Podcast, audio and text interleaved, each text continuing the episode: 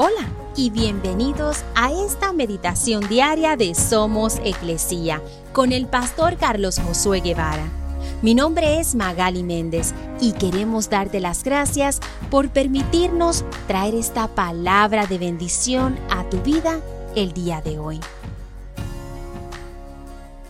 Tito 1, versículo 2 dice, Esta verdad les da la confianza de que tienen la vida eterna, la cual Dios, quien no miente, les prometió antes de que comenzara el mundo. ¿Alguna vez miras a tu alrededor y te preguntas por qué hacemos lo que hacemos? ¿Por qué nos esforzamos por tener una vida que luzca perfecta? ¿Por qué nos sentimos descontentos con la manera que el mundo opera? Seré el primero en reconocer que perdemos tiempo en las redes sociales preocupándonos por asuntos triviales.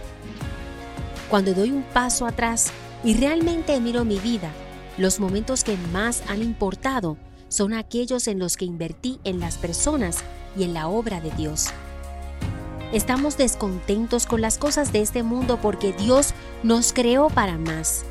Ya que fuimos creados para la eternidad, podemos comenzar a vivir enfocando nuestras mentes en Dios y los caminos de su reino. Vivir para Dios no solo nos brinda gozo hoy, sino que también nos prepara para recibir su promesa de la eternidad.